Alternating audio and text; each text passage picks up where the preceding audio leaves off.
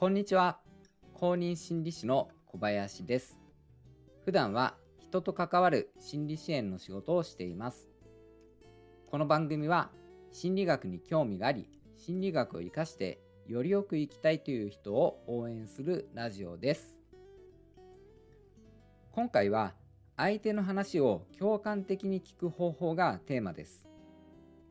共感的に聞くとか、傾聴するとか、よく言われますけど、具体的なやり方というのが分かりにくいですよね。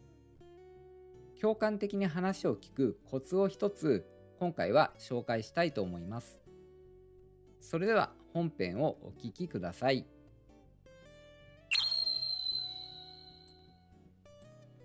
相手の話をしっかり聞くことは人との信頼関係を築く上で大切ですよね。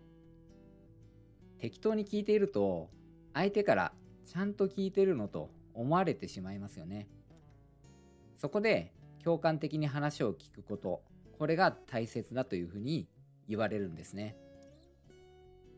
ただし共感的に聞くにはどうしたらよいのか分かりにくいと思います。そこで今回はそのコツを一つお話しします。共感のコツは同じ体験をしたかのように話を聞くことです。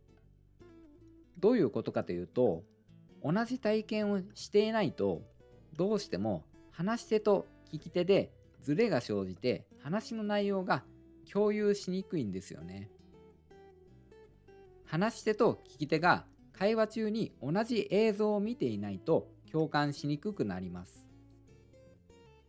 映画を例に出してみたいと思います。友達と一緒に映画を見たり、あるいは一緒ではなくても同じ映画を見た場合、その映画についての話で盛り上がりますよね。あんな展開が待っているとはとか、あのシーンいまいちだったねとか。それっていうのは同じ映像をお互いに頭に浮かべながら会話をするから盛り上がるんですよね。ところがその友人と同じ映画を見ていなかったらどうでしょうか？その映画の話をしていても同じ映像を共有せずに会話をするので盛り上がりに欠けてしまうんです。相手の話を共感的に聞くというのもこの映画の例と同じです。同じ映像を見ているように話を聞くんです。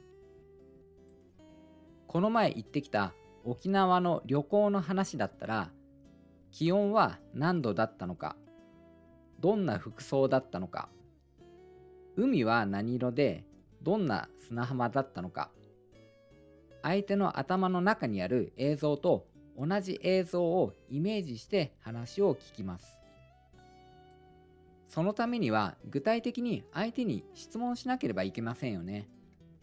気温は何度だったのかとか、海の色とか、砂浜とかですよね。